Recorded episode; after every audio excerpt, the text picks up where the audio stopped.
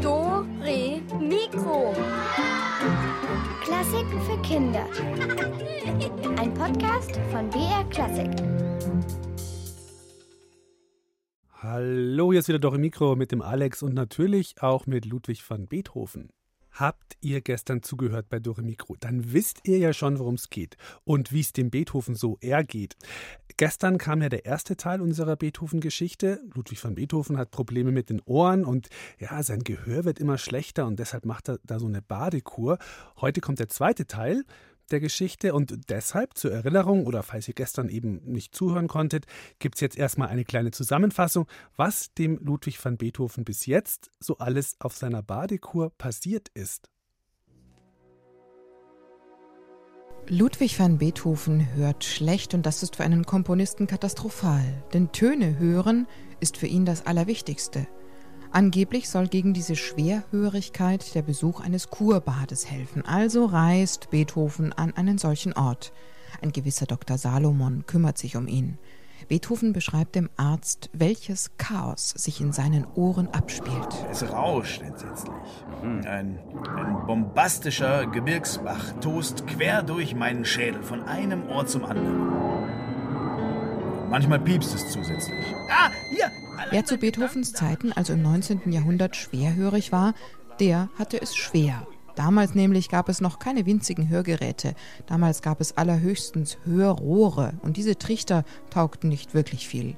Die Ärzte hatten manchmal merkwürdige Rezepte gegen das Leiden, zum Beispiel Meerrettich in die Ohren stecken. Bei Beethoven ist es zu jener Zeit, in der die Geschichte spielt, jedenfalls so, er ist nicht komplett taub, nein, er hört manchmal sogar noch ganz gut. Das heißt, es schwankt, heute gut, morgen schlecht. Das Baden im brühwarmen Thermalbad soll angeblich auch den Ohren gut tun. Äh, ja, wenn man erstmal drin ist, dann fühlt man sich wahrhaftig wie in einer Suppe. Einer Leberknödelsuppe. Na, dann taucht der Leberknödel jetzt bitte mit dem Kopf unter Wasser. Zwischendurch das Luftschnappen nicht vergessen. Und manchmal kommen Beethoven im warmen Wasser wunderbare Melodien in den Kopf. Diese hier zum Beispiel.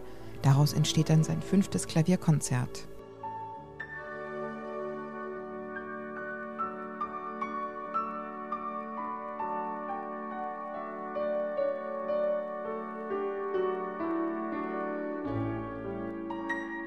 Mit der neuen Melodie im Kopf flitzt Beethoven waschelnass durch das Kurbad in sein Zimmer ans Klavier zum Skizzenbuch, damit er nur ja keine Note vergisst.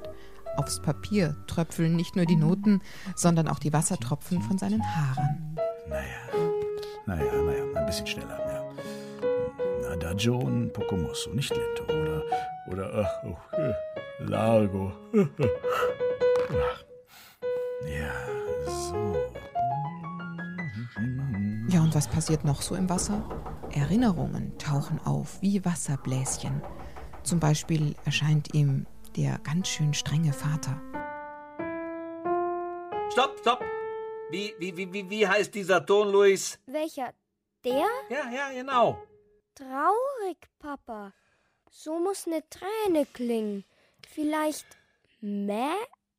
Mäh? Bist du übergeschnappt? Du Schafskopf! Mäh! Er hat Mäh gesagt! Wozu? Sind Ein andermal erinnert er sich plötzlich, wie er versucht hat, bei Mozart Klavierstunden zu bekommen. Und dieser Mozart, der war ganz fürchterlich verwirrt und dachte kein bisschen an den jungen Beethoven, sondern nur an seine neue Oper. Eigentlich kann ich dich jetzt nicht brauchen. Mir schnackelt nämlich gerade eine grandiose Idee ins Hirn für den Don Giovanni. Da müsste der Don Beethoven bitteschön morgen wiederkommen. Au revoir, adios, bis morgen, Ludwig Ernst. Jetzt ist Leporello dran. Jawohl, jawohl, sie, sie, sie. Schließlich gibt es außer dem Arzt noch eine andere wichtige Person in diesem Kurbad. Beethovens Diener. Er hilft ihm beim Ankleiden, er rasiert ihn, bürstet die Haare, hat eine Eselsgeduld. Herr Frank, Ja, ja, Himmel, Donnerwetter, du gichtwüßiger Na, was, was erschreckst du mich denn so? ich bitte untertänigst um Verzeihung. Ich hatte geklopft. Meine Fingerknöchel sind schon ganz wund.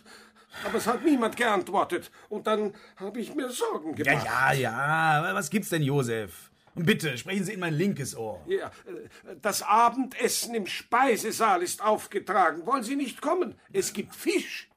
Fisch gibt's. Hm, also mal unter uns, für Fisch begibt sich Beethoven nicht in den Speisesaal. Gulasch mag er und Punscheis, aber Fisch, ne. Aber wie geht's jetzt denn weiter mit unserem badenden Beethoven, unserem Badehofen? Also sein Arzt, Dr. Salomon, mixt ihm eine Medizin gegen die Schwerhörigkeit. Derweil sitzt Beethoven mal wieder am Klavier und komponiert. Seinen Diener Josef hat er eben rausgeschickt, als es schon wieder an der Tür klopft. Na und wer ist es wohl diesmal? Hm?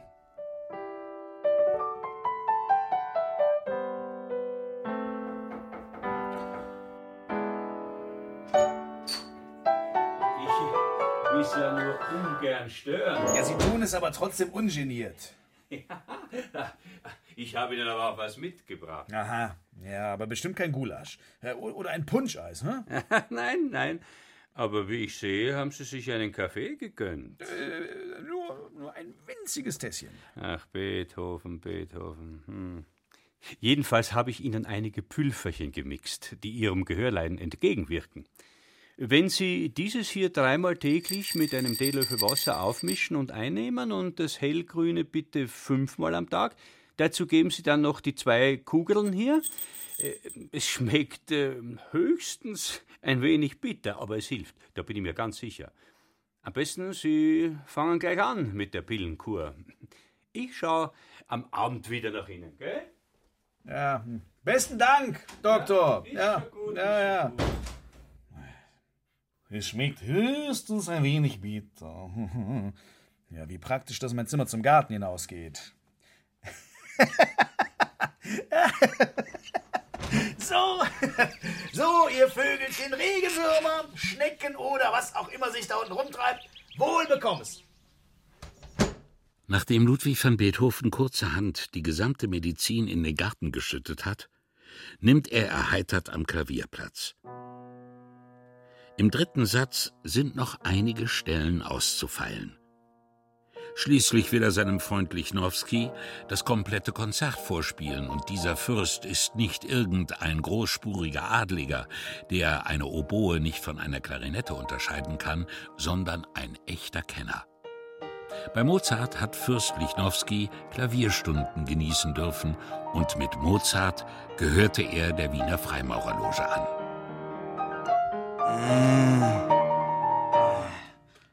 Ich sehe ja kaum noch was. Muss mal ein paar Kerzen anzünden. Was? Schon wieder so spät? Ach, na bitte, wo ist die ganze Zeit geblieben? Oh, hungrig bin ich, wie ein Bär. Oh je, ich habe immer noch das Badetuch umgeschlungen. Ich schaue ja aus wie Cäsar. So kann ich mich nicht im Speisesaal blicken lassen. Beethoven kleidet sich im Blitztempo an und klingelt Kammerdiener Josef, damit er ihn rasiert.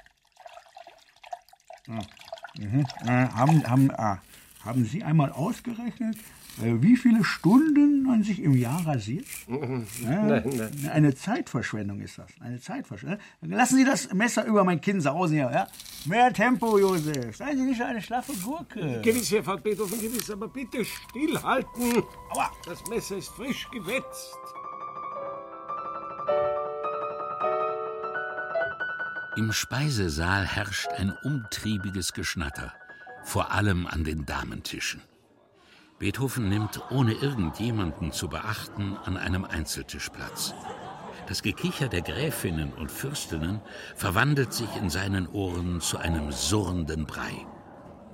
Er vertilgt mit lustloser Miene die Gemüsesuppe, den Bachsaibling und das Zwetschgenmus. Ach ja, wie geht's dem unseren Herrn Patienten Beethoven? Na?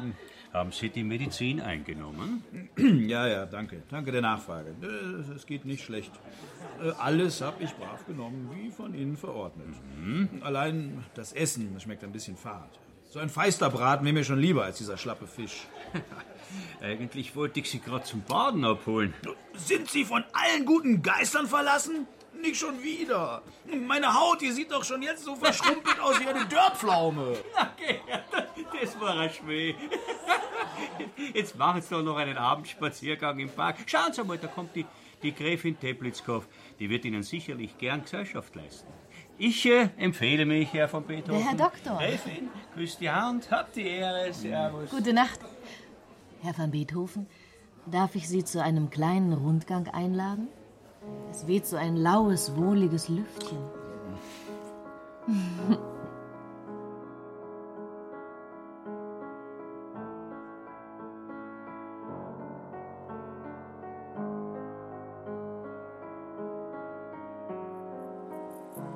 Mit einem solch berühmten Meister im Mondschein durch den Kurpark zu schlendern, das lässt einen so manche Sorge vergessen. Ah, was hat denn eine solch angesehene Gräfin wie Sie für Sorgen? Ach, ein Husten plagt mich schon von Kindesbeinen an. Dazu Schlaflosigkeit und obendrein der Magen. Aber reden wir nicht von mir. Sagen Sie, Herr van Beethoven, wollen wir hier in dem Becken Wasser treten? Also Sie und ich? Tun wir was für unsere Gesundheit. Jetzt? Ins saukalte Wasser? Was, bei Nacht? Wenn da irgendwelche Fischherren herumschwimmen? In Ihre Füße wird schon keiner reinbeißen. Los geht's, Meister. Schuhe aus, Strümpfe aus. Sie krempeln Ihre Hosenbeine hoch, ich raffe meinen Rock zusammen. Und dann stapfen wir gemeinsam durch das erfrischende Wasser. Ja, wenn Sie, werte Gräfin, so nass forscht zu später Stunde sind, dann kann ich mich kaum herausreden. Wie würde das aussehen? Worauf warten wir? Warten wir lieber. Was versprechen Sie sich eigentlich von Ihrer Kur? Nun, ich wünschte mir wieder gut hören zu können, habe allerdings den Eindruck, dieses Haus als taube Wasserratte zu verlassen. Sie sind ja drollig, Herr von Beethoven. Aber Spaß beiseite. Heißt das, Sie hören schlecht? Sie haben es erfasst. Wie spielen Sie denn Klavier ohne Gehör? Im Grunde bin ich ein Krebs ohne Zangen, ein Schaf ohne Fell, ein Fisch ohne Flossen. Konzerte mit Orchester kann ich längst nicht mehr geben. Ich höre die meisten Instrumente nicht und klimpere den anderen möglicherweise davon oder hinke hinterher. Wenn ich alleine spiele, klingt das zwar noch ganz passabel, aber ich kriege nicht viel davon mit. Und äh, komponieren ohne Ohren? Wissen Sie, ähm, ich höre die Musik im Kopf. Jedes Instrument. Die Flöten, die Oboen, die Bratschen, Violinen. Alle sind äh, sie versammelt in meinem Hirn. Ich, ich höre rein, zart, wild, verrückt, filigran, aggressiv. Äh, Ja, nur wenn ich sie dann in Wirklichkeit hören soll, also bei einer Probe, dann braust und scheppert es in meinem Schädel, als ob ich mitten in einem Wasserfall stehe. Ich bin hier auf der Suche nach meinem verlorenen Gehör. Deshalb bade ich, trinke ich und noch so allerlei Spirenzchen mehr. Sie haben mein tiefes Mitgefühl, Herr von Beethoven. Ja, Sie brauchen trotzdem nicht extra laut zu sprechen. Sonst fallen noch die Vögel beim Schlafen von den Bäumen. Im Übrigen würde ich jetzt gerne zurückgehen und komponieren. Dann lassen Sie uns umkehren. Es war mir jedenfalls ein Vergnügen mit Ihnen. So, so. Beethoven wünscht der Dame eine geruhsame Nacht und geht in sein Zimmer. Den Umhang schleudert er in eine Ecke, die Schuhe geradewegs hinterher, zündet die Lampen an. Aus dem Nachtkasten holt er den Gopolskirchner mitsamt Glas, legt das Skizzenbuch und die Schreibfeder aufs Klavier, schon ist alles vorbereitet für eine lange Kompositionsnacht. Das mit der geruhsame Nacht, das war. Das war kein schlechter Witz.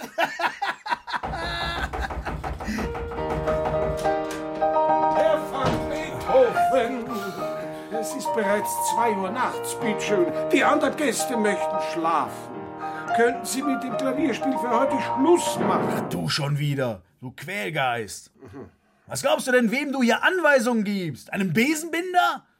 Ich spiele, solange es mir gefällt. Sollen die anderen sich eben die Ohren zuhalten? Oder, oder die Decke über den Kopf ziehen? Oder baden gehen? baden gehen, genau. Ich schlage mir die Nacht am Klavier um die Ohren.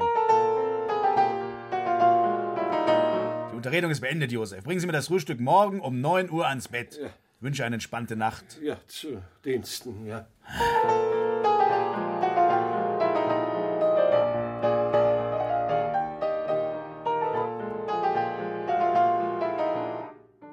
Irgendwann hat auch Beethoven die nötige Bettschwere. Selige Ruhe kehrt im Kurhaus ein. Und wie ein Murmeltier schläft der Komponist, bis ihn Dr. Salomon weckt. Guten Morgen. Oder soll ich sagen, guten Mittag, Herr van Beethoven? Sie haben unsere Patienten in der vergangenen Nacht mit Ihrem Gratiskonzert ja ganz schön auf Trab gehalten. Oh nein, nein, nein, nein, nicht schon wieder wegdösen. Ja, dafür. Dafür habe ich aber mein Konzert beinahe vollendet. So ein paar Stellen, naja. Na, wenn ich mal eben ans Klavier dürfte. Nein, nein, nein, nix da, nix da. Wir müssen uns dringend über den weiteren Verlauf der Therapie unterhalten.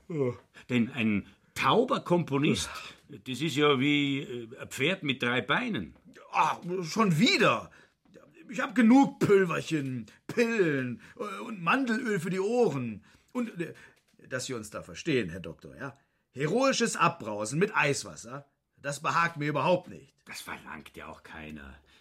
Sondern sie werden mit Meerrettich beriebene Baumwolle in beide Gehörgänge stecken. Die Schärfe der Meerrettichwurzel hat reinigende Wirkung. Die Gefäße ziehen sich zusammen und binnen weniger Tage müsste eine Besserung eintreten. Ich soll mir was in die Ohren stopfen, damit ich gar nichts mehr höre. Das verstehe ich als Scherz. Zum Arbeiten brauche ich das Restchen Gehör. Und den Meerrettich, den esse ich lieber zum Tafelspitz, statt ihn in die Ohren zu stecken. Jetzt hören Sie mir mal gut zu. Ja, sofern ich's kann. Wir können auch Baumrinden auf Ihre Arme legen. Dieses Prozedere ist Ihnen ja bereits vertraut. Dann allerdings können Sie sich keinen Zentimeter mehr vom Fleck rühren. Sie müssen schon mithelfen, Herr Komponist.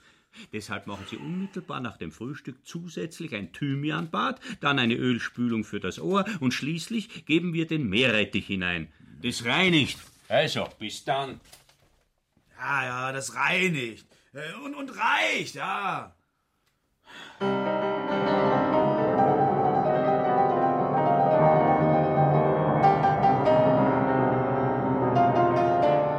Nach diesem Gewittersturm begibt sich Ludwig van Beethoven ein weiteres Mal zum Wannenbad. In seinem Kopf surren die Töne wie Bienen herum. Ein Klavier im Wasser.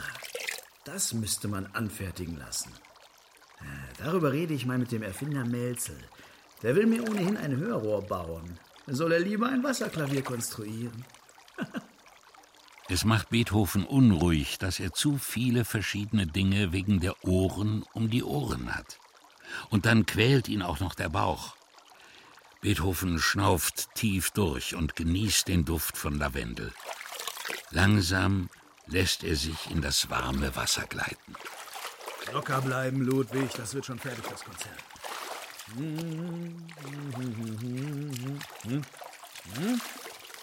Irgendwas ist heute anders.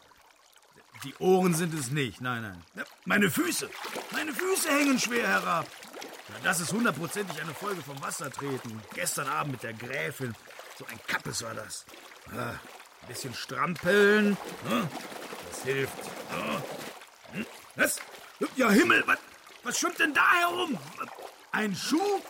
Da schwimmt ein schwarzer Schnallenschuh wie ein Bötchen in meiner Badewanne? Bin ich jetzt übergeschnappt? oder was? Beethoven, was ist geschehen? Ist was passiert? Oh, er trinkt. Der Beethoven, er trinkt. Was schreist du so herum, Josef? Sollen wir satzinarisch geworden? Ich ertrinke nicht, aber dieser Schuh säuft bald ab. Meine Herren, in meiner Badewanne befindet sich außer Lavendelöl auch noch ein Schuh. Wie erklären Sie sich das? Das erklärt sich ganz einfach, verehrter Ludwig van Beethoven, Komponist aus Wien. Sie sind komplett angezogen ins Wasser gestiegen. Hemd und Hose vertragen ohnehin mal wieder eine Wäsche. Nur um die Schuhe ist es schade. Mir scheint, Herr van Beethoven, Sie sollten weniger arbeiten und mehr ausruhen. Sie sind ja ver, Sie, ver, Sie, verwirrt. Soll ich Ihnen beim Entkleiden behilflich sein? Nein, nein, nein, machen Sie sich keine Mühe. Nein, ich bleibe so im Wasser. Wieder schauen die Herren. Moment, Beethoven. Passiert Ihnen das öfter? Ich meine, dass Sie mit Kleidern ins Wasser gehen? Äh, als Kind, da bin ich mal am Rheinufer ins Wasser gerutscht. Als ich mit dem Stefan von Bräuning gekämpft habe. Der Hundskerl hatte mich beleidigt, weil ich nicht so feine Seidenhosen trug wie er. Und dann war ich tropfnass. Hemd, Hose, Strümpfe, Haare. Ah, Das war peinlich. Ja, und jetzt lebt der Steffen auch in Wien. ein wirklich, ein wirklich guter, treuer Freund ist er. Also wenn das wirklich Ihre einzige Bordeveranstaltung mit Kleidung war, außer dieser heute, dann bin ich, dann bin ich aber wirklich sehr erleichtert. Ja, viel Vergnügen wünsche ich weiterhin. Ja, besten Dank, Doktor. Ja, ja, der Stefan. Damals in Bonn. Die Familie des einflussreichen Hofrats von Bräuning hatte mich zu einer Geburtstagsfeier eingeladen.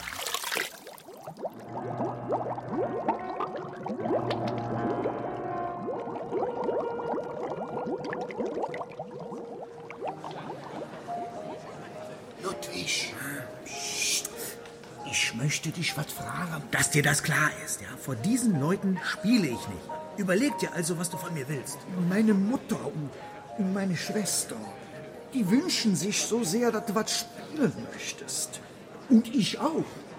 Die Gäste deiner Eltern haben Ansichten, die verabscheue ich. Da kann ich doch keine Musik machen. Dieser Graf Feinschnabel, der aufgeblasene Frosch. Er hat gesagt, die französische Revolution wäre lächerlich und das Volk muss man klein halten. Er lässt sich nicht die Butter vom Brot nehmen und gibt den Armen keinen Krümmel ab. Äh, Ich fühle mich hier in meiner Haut sehr wohl. Bauern sind Bauern und mir nicht. Basta. Äh, Der Pöbel braucht keine Sonderrechte. Stefan, ich bin auch Pöbel. Ich bin kein Graf, kein Fürst, kein Herzog. Nur Organist von Bonn. Ja, aber meine Familie denkt doch nicht so. Du bist einer von uns, wir sind einer wie du. Nur, dass du viel besser Klavier spielst und ein Genie bist. Bitte, für unsere Freundschaft. Für dich und deine Familie.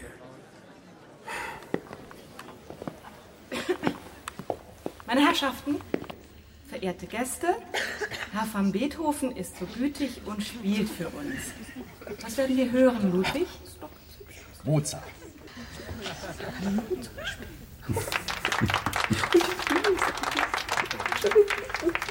Alice, warum beginnst du nicht?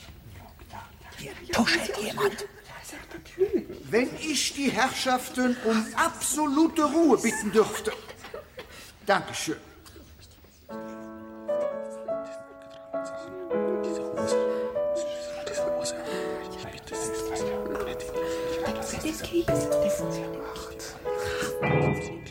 Wenn Graf Feinschnabel entweder draußen reden möge oder wahlweise seine Unterhaltung augenblicklich beendet, dann spiele ich weiter.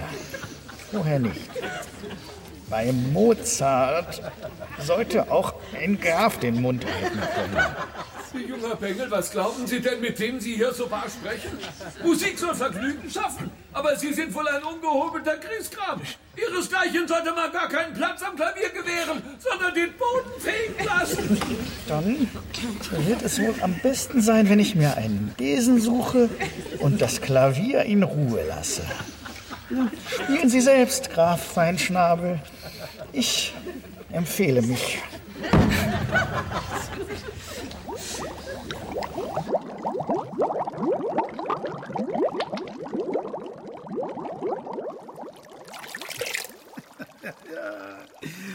Das gab Ärger mit den liebenswürdigen Bräunings. Aber letztlich sind wir doch gute Freunde geblieben. Und vom Feinschnabel hat kein Mensch mehr gesprochen. Wohingegen ganz Wien von Beethoven spricht. So. Und ich empfehle mich jetzt aus der Wanne und gehe ans Klavier. Hey, ist das alles nass und wie schwer die Joppe wiegt. Äh, erst einmal trockene Hosen anziehen. Herr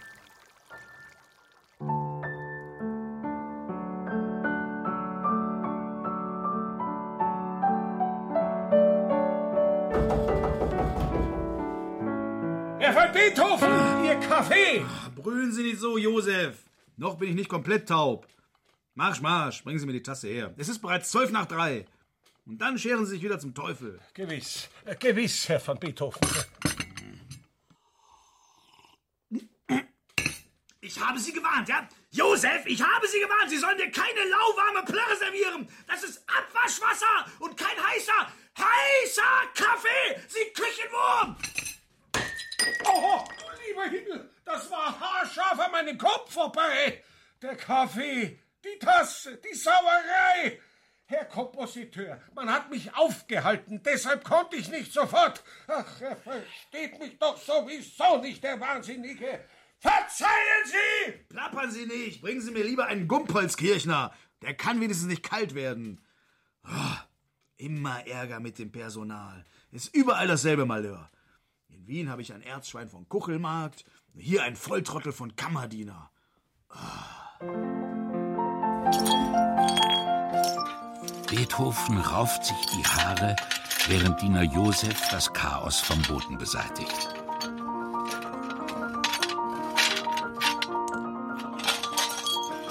So ein Nickerchen würde mir jetzt gut tun.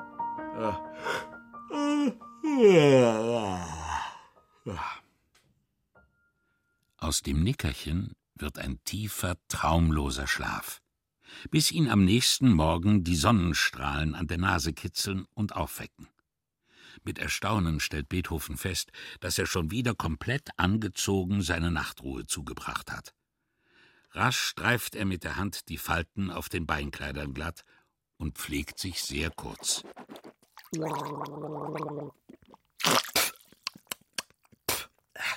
Hungrig wie ein Wolf begibt er sich zum Frühstück.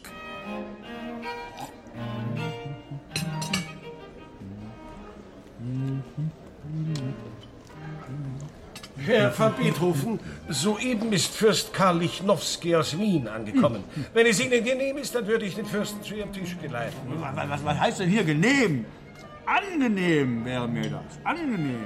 Eine Freude sogar. Rein damit. Fürst Lichnowsky, welch eine Ehre, Sie begrüßen zu dürfen. Da schmeckt das Frühstück gleich doppelt so gut. Hier nehmen Sie Platz. Lieber Beethoven, wie gut, dass ich Sie hier so frohen Mutes treffe. Äh, wie gedeiht das Konzert? Aber zuallererst, wie ist das werte Befinden? Ach je, eine Badetrinkkur strengt schrecklich an. Ähm, Ganz zu schweigen davon, äh, dass ich mir hier vorkomme, äh, wie soll ich sagen, ähm, die meisten Damen sind hier nicht wegen Husten oder Heiserkeit, sondern wegen ähm, Heirat. Und? Haben Sie schon eine für sich auserkoren? Ah, nichts Interessantes darunter. Ah ja, lauter Gänse. Ah. Nun, äh, aber kommen wir zur Musik. Ja. Das Konzert ist im Grunde vollendet. Sagen wir, ein, ein paar Passagen muss ich noch etwas feiner schleifen. Aber spielbar ist es allemal. Heute Abend führe ich es hier im Salon auf. Ist das die Möglichkeit? Dann bin ich ja gerade zur rechten Zeit gekommen. Meine Anerkennung, Beethoven. Und haben Sie sich durch den Kopf gehen lassen? Ja, Sie meinen die Widmung. Ja, ich werde es dem Erzherzog widmen. Dann müssten wir es doch auch in Wien im Konzert geben können. Also ich persönlich kann es natürlich nicht spielen wegen der Ohren. Nun, äh, Wien. Wie, wie kann ich es Ihnen verdeutlichen? Ja. Es wird wohl nicht so ohne Was? weiteres Was? möglich sein. Fürst Lichnowsky, also ich habe es wirklich gesagt, das sind doch alles Lumpen in Wien.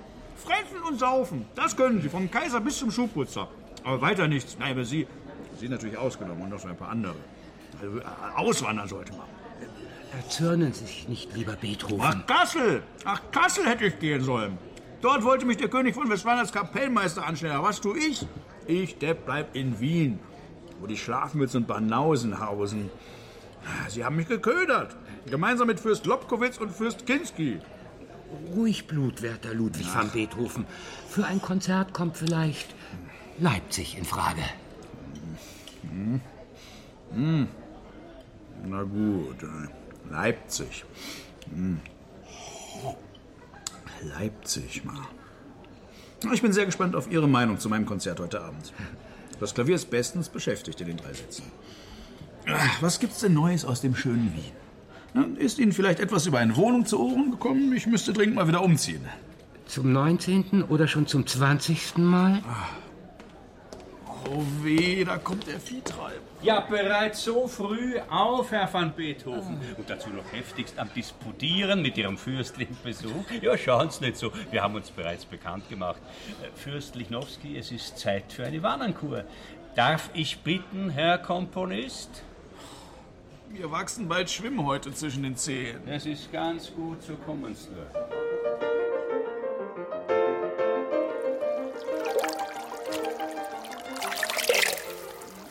Herr Doktor, heute ist der große Abend, wie Sie wissen. Ich werde den Klavierpart aus meinem neuen Konzert im Salon vortragen. Und dabei sollten mir nicht die Augendeckel herunterklappen vor lauter Müdigkeit. Ähm, können wir heute etwas sparsamer sein mit dem Baden? Ja, ja, gut, ausnahmsweise. Wir belassen es bei einem Bad. Wir wollen ja alle das gute Stück komplett hören, nicht häppchenweise zwischen 1 Uhr nachts und 5 Uhr morgens, gespickt mit einigen Beethovenschen Wutausbrüchen. Äh, Sind Sie eigentlich aufgeregt? Ja, sicher, wenn man so aufgebrezelt vor Publikum spielt, flattern schon die Nerven. Als Kind bekam ich immer eiskalte Finger. Am schlimmsten war es, wenn ich meine eigenen Stücke vortrug. Damit erntete ich nämlich nicht nur Lob. naja, im Grunde habe ich als Kind schon schlecht gehört. Mein Lehrer, der gute Christian Gottlob Nefe, er scheint meine Taubheit gewissermaßen geahnt zu haben. Ja, ja, also genug geplaudert jetzt. Der, jetzt der, der, bleibt ganz ruhig, ganz ruhig. Schließen Sie die Augen. Ja, na, ja, so ist brav. Dann untertauchen und Gedanken freilassen. Ja, was? Was hat der Nefe noch gleich gesagt, als ich ihm eine meiner ersten Kompositionen vorspielte? Nee. Nee,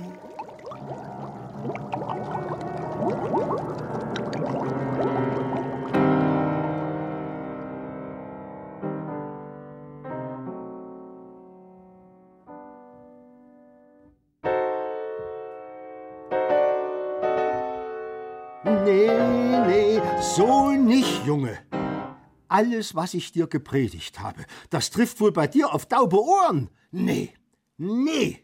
Hat es Ihnen nicht gefallen? Sag nicht, dass du das schön findest, Luis. Nee, nee, ich komme mir vor wie bei Belzebub in der Hölle. Herr Newe, es soll doch gar nicht schön sein. Es soll echt und vor allem wahr sein. Wahr nennst du das? Nee, nee, bei aller Liebe zur Wahrheit. Trotzdem musst du die Regeln der Komposition berücksichtigen und nicht so gräusliche, furchterregende Töne hämmern. Nee, nee, so nicht. Nu gucke mal, wo der Emil steckt. Der arme Kater hat sich unter die Bank verkrochen. Wenn er könnte, würde er sich die Ohren zuhalten. Wo willst du hin, du Widerborscher Luis? Ich gehe und ich komme auch nie wieder. Und ich werde auch kein Musiker und erst recht kein Komponist. Oh nee, du bleibst hier. Du bist ein Genie, in dir steckt Kraft und Gefühl. Ja, du wirst ein großer Komponist, so wahr ich der Sohn eines Schneiders aus Chemnitz bin, so wahr ich Rechtswissenschaften und Philosophie studiert habe und so wahr ich Organist und Musikdirektor in Bonn bin. Ruhe! Aber du musst arbeiten, lernen, studieren, weiß der Teufel, wie du es nennen machst. Heul nicht und lass die Türklinke in Ruhe. Die kann nicht dafür. Ich habe geschrieben, was ich empfunden habe. Und Sie verachten es. Lassen Sie mich gehen. Bitte. Be ja, bist du von Sinn, die Noten zu zerreißen? Du machst mir richtig Angst mit dem, was in dir vorgeht, was du empfindest. So nicht. Nee, nee. Musik soll erfreuen, aber nicht das Fürchten lehren. Komm, hock dich neben mich, mein Junge. Ich zeige dir, was Gefühle in der Musik sind. Kein Affenzirkus, kein Gruselkabinett, kein Donnerwetter wie bei dir, sondern Herz und Seele. Beides steckt auch in dir, Luis.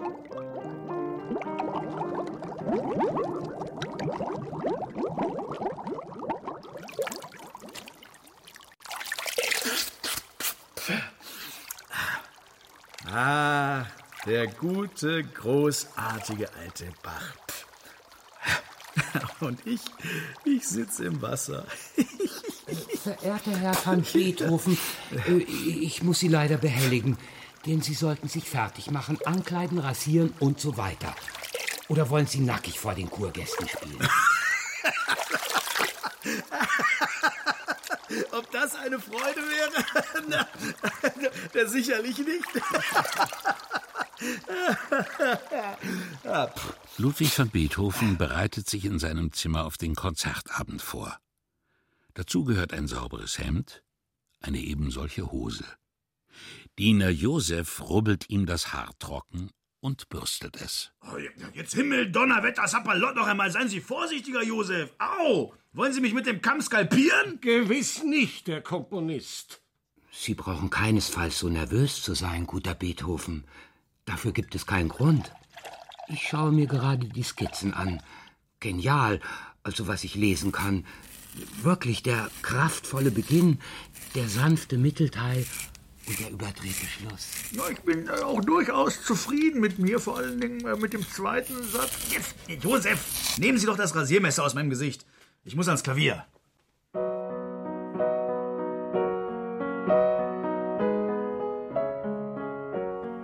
Berührend, schön. Da öffnet sich das Herz. Und ich klappe den Deckel runter. Wir müssen in den Salon, Fürst Lichnowski. So. Den Rest rasieren wir später, Josef.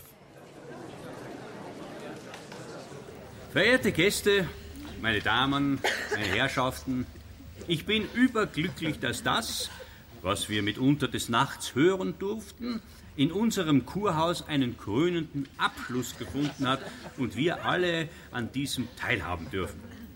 Der Komponist Ludwig van Beethoven wird uns nun den Klavierpart aus seinem neuen Konzert spielen. Und ich äh, bin mir sicher, dem einen oder anderen ist die eine oder andere Passage bereits bekannt. Das hätte er ja nicht gleich zweimal sagen müssen. Ich beschwere mich ja auch nicht, wenn ich jeden Tag zigmal in die Wanne steigen muss. Machen Sie sich nichts draus. Er ist eben ein Arzt und versteht von Musik so viel wie Sie vom Innenleben in Ihrem Bauch. Also eins kann ich Ihnen aber von dort versichern. Er knurrt. Was so viel heißt wie, ich habe Hunger. Äh, brauchen Sie noch etwas zu essen? Nein, mit vollem Bauch spielt sich's schlecht. Aber hinterher. Herr van Beethoven, wollen Sie jetzt vielleicht beginnen? Ja, im Anmarsch. Alles Gute. Hinterher gehen wir ins Gasthaus zu Mohren. Ich habe Gulasch und Punscheis für Sie bestellt.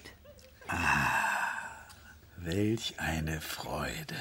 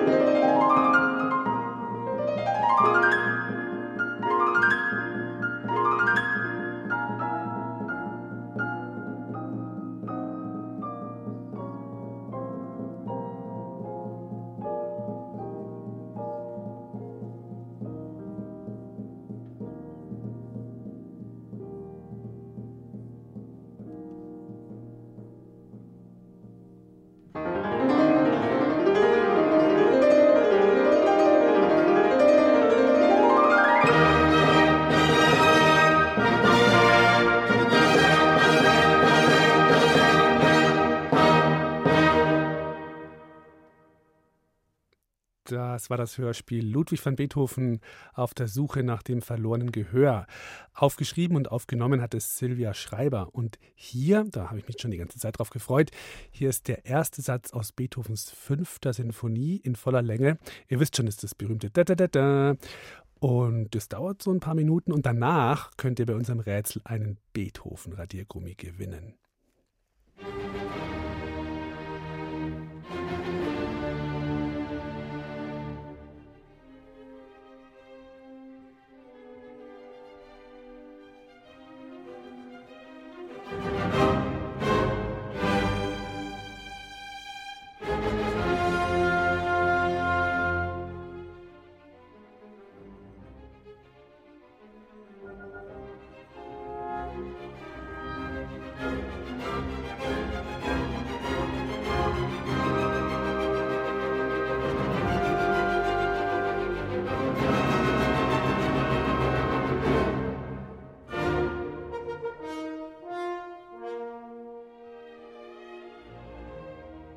Wow, tolle Musik, oder? Der berühmte erste Satz aus Beethovens fünfter Sinfonie war das. So, und jetzt wird nochmal telefoniert. Ihr könnt einen Beethoven-Radiergummi gewinnen und dazu öffne ich sie noch einmal. Unsere Rätselkiste! Nicht nur ich finde Beethovens Musik toll. Auch die Barbara Weiß verehrt ihn und weil sie mal ein bisschen mehr über den Beethoven herausfinden wollte, ist sie einfach nach Wien gefahren, hat sich dort in ein Kaffeehaus gesetzt. Ja, in so einem Kaffeehaus, da saß auch der Ludwig van Beethoven ganz gerne und trank. Ja, was trank er denn eigentlich immer da so? Äh, Kaffee, Tee, Cola?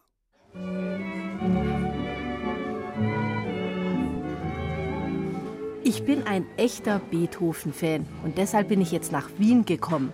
Ich war schon auf dem Friedhof an Beethovens Grab und habe mir auch einige seiner Wohnungen angeschaut.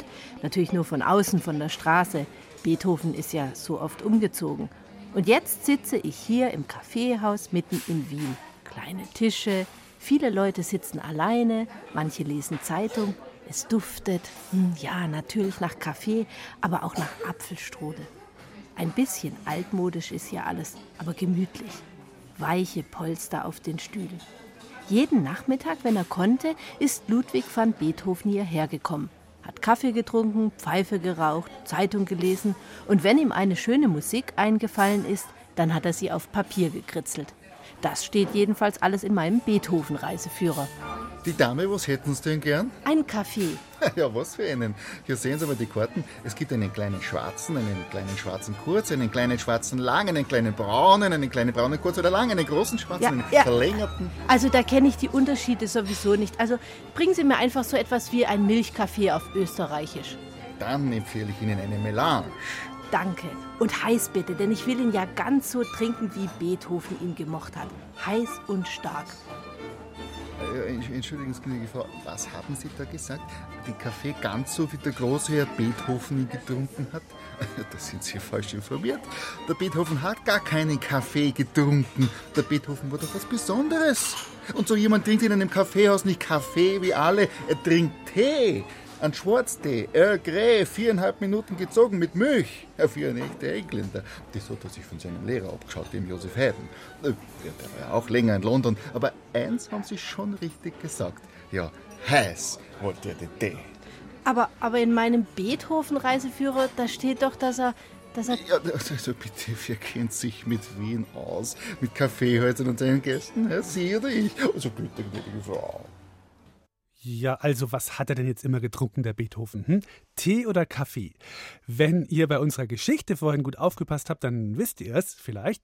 Aber ihr könnt natürlich auch raten. Und jetzt sage ich euch mal die Rätselnummer. Das ist die 0800 8080 303. Nochmal 0800 8080 303.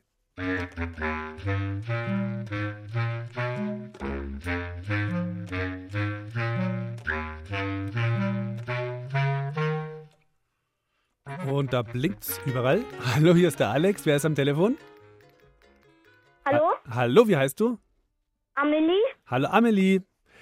Tee oder Kaffee? Tee. Tee, sagst du? Ja? Hm. Eigentlich. Warte, bleib mal kurz dran. Wir Ach, probieren, wir probieren noch mal, wir Glaub- holen noch mal eine zweite Meinung ein. Warte mal kurz. Glaub schon. Hm, Schauen wir mal da. Hallo, wer ist dran? Hallo, ich heiße Lena. Hallo Lina, was sagst du? Was trinkt er Ähm, gerne? Kaffee? Kaffee, das ist richtig. Super.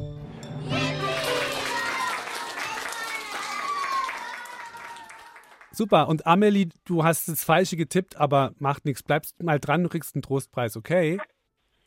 Hast ja, Ja. Auch schon, hast ja auch schon mal ein paar Mal bei uns gewonnen, wahrscheinlich, oder? Ja, zweimal. Okay, dann bist du jetzt nicht traurig, hoffentlich. Nee. Nee. Gut, vielleicht hat er ja auch mal Tee getrunken, aber sein Lieblingsgetränk war tatsächlich Kaffee. Also ihr zwei, bleibt mal noch dran. Und äh, genau, die Christina schreibt eure Adressen auf und dann, ja, kriegt da was zugeschickt, gell? Ciao. Ciao. Ja, das war's für diesmal. Nächsten Samstag heißt's bei uns voll peinlich. Ja, da werde ich auf jeden Fall Elvis dazu einladen, den Meister der Peinlichkeiten. Und am Sonntag wird's dann ganz zittrig bei uns vor Kälte und Aufregung. Wenn euch langweilig ist unter der Woche, dann überlegt euch einfach was für unseren Beethoven-Wettbewerb. Ihr wisst ja, auf br.de-kinder-beethoven im Internet findet ihr da alles Wichtige dazu. Ähm, ja, oder ihr schreibt Elvis eine Karte oder eine Mail oder ihr übt auf eurem Instrument oder ach, euch fällt schon was ein. Also, bis bald. Ciao, euer Alex.